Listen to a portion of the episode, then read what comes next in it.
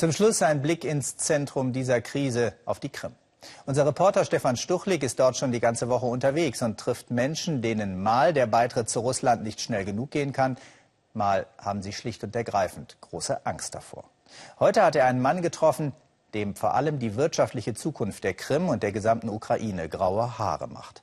Bislang hoffte er, dass ein Anschluss an Russland noch abgewendet werden kann. Es war eine denkbar schlechte Idee, sich mit Jewgeni Majdonow ausgerechnet auf dem Leninplatz zu verabreden. Seit gestern veranstaltet die pro-russische Seite hier Massendemonstrationen. Jewgeni ist erfolgreicher Geschäftsmann und, so scheint uns, der einzige Krim-Bewohner, der sich offen gegen Russland ausspricht. Ja, leider wirkt der Druck auf die Leute hier. Ähm, sorry, die beobachten mich schon. Lassen Sie uns von hier verschwinden.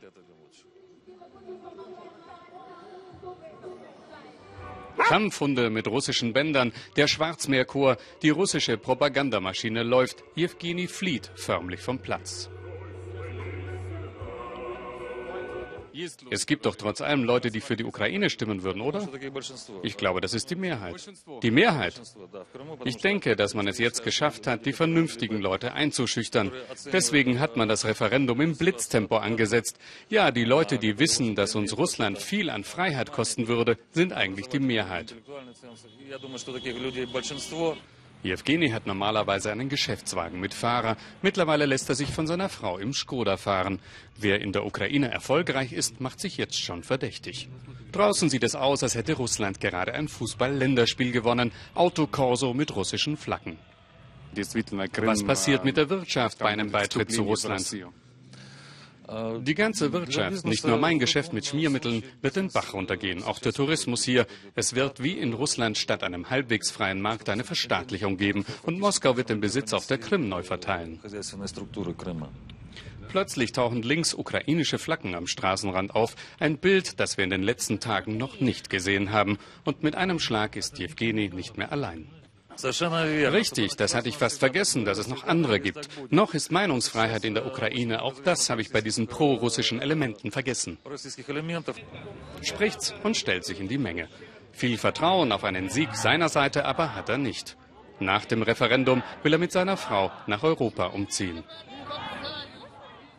Und jetzt live zu Stefan Stuchlik auf die Krim. Stefan, heute gab es Meldungen von Übergriffen auf ein Kamerateam der Agentur AP. Wie ist denn die Lage für eine freie Berichterstattung von der Krim?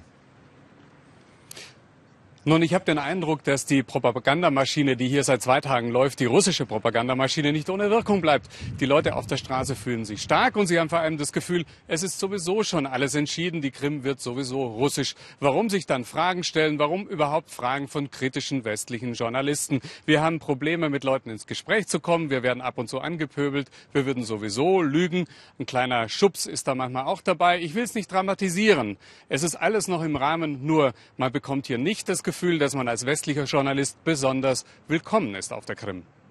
Stefan Stuchlik, danke für diese kurze Einschätzung von heute und für Sie und für das Team. Alles Gute. Wir wünschen Ihnen natürlich, dass es nicht zu weiteren Eskalationen kommt. Danke nach Simferopol.